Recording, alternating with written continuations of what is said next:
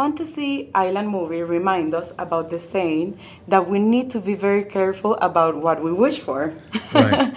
Why do you think sometimes our deepest fantasies, desires, and dreams can end up turning into a nightmare? I don't necessarily think dreams. I think desires. Desires. Like, because I think the dreams you can actually go for, you know, and like and make them your life. And Yeah. uh, you know, there's people that want to be professional athletes, and you know, they know that they're not going to make it, but they love it so much they they become great coaches, or or you know, they help the teams, or they somehow get involved in something like that, and it becomes their life passion, helping other people follow their dreams. I think this is more probably about desire and fantasy. And you know what I mean? like you want to be the most beautiful person in the world. So you'll have admirers, but at the same time, you might have some stalkers. You might get kidnapped, and that's the Blumhouse twist. At the same time, as humans, from time to time, we kind of regret about the decisions, opportunities, the Right. chances we did not take in the past. Do you think it is okay to regret about our mistakes, or we should take responsibilities of the consequence of our actions? I like that. I like the responsibility myself. I mean, you know, regret, it's a killer. You know, like you can have a little bit of regret, but then turn that into a lesson. Know that you can change for the better. You can always change for the better.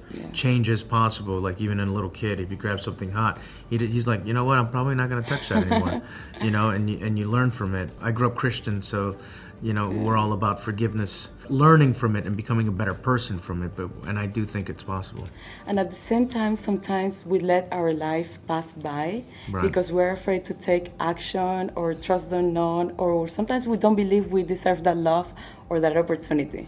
Right. What would be the best advice to avoid regrets and to take the courage to live the life of our dreams? I've heard it before that like you know you, in order for people to love you and you to love others you have to love yourself Yeah, and everything and- started with that. yeah exactly because um, Yeah. i'm you know like i have a, a great group of, of, of friends and and they're all different you know some of them are like movie stars and some of them are are just you know this this woman who helped me start acting and and sh- everybody's beautiful like they really are in their own way you just have to be able to look in the mirror and see what makes you special and everybody regardless of how they look they're an individual you know don't try to be somebody else because everyone else is taken That's true. you know so there there i do see people's worth and uh, and I, I love like individuals like who are themselves like you can make a movie out of those people And have you ever have like a real life experience where you wish to turn back time and change that moment?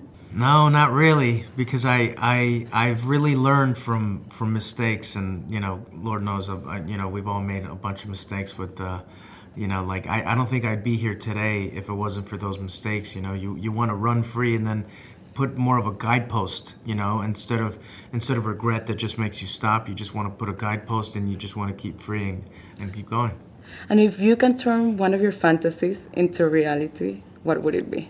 I thought about this, and it would be uh, to spend uh, one week with my mom because she died when I was uh, younger, and like and just spend her birthday week, you know, somewhere in the island, and I would go visit.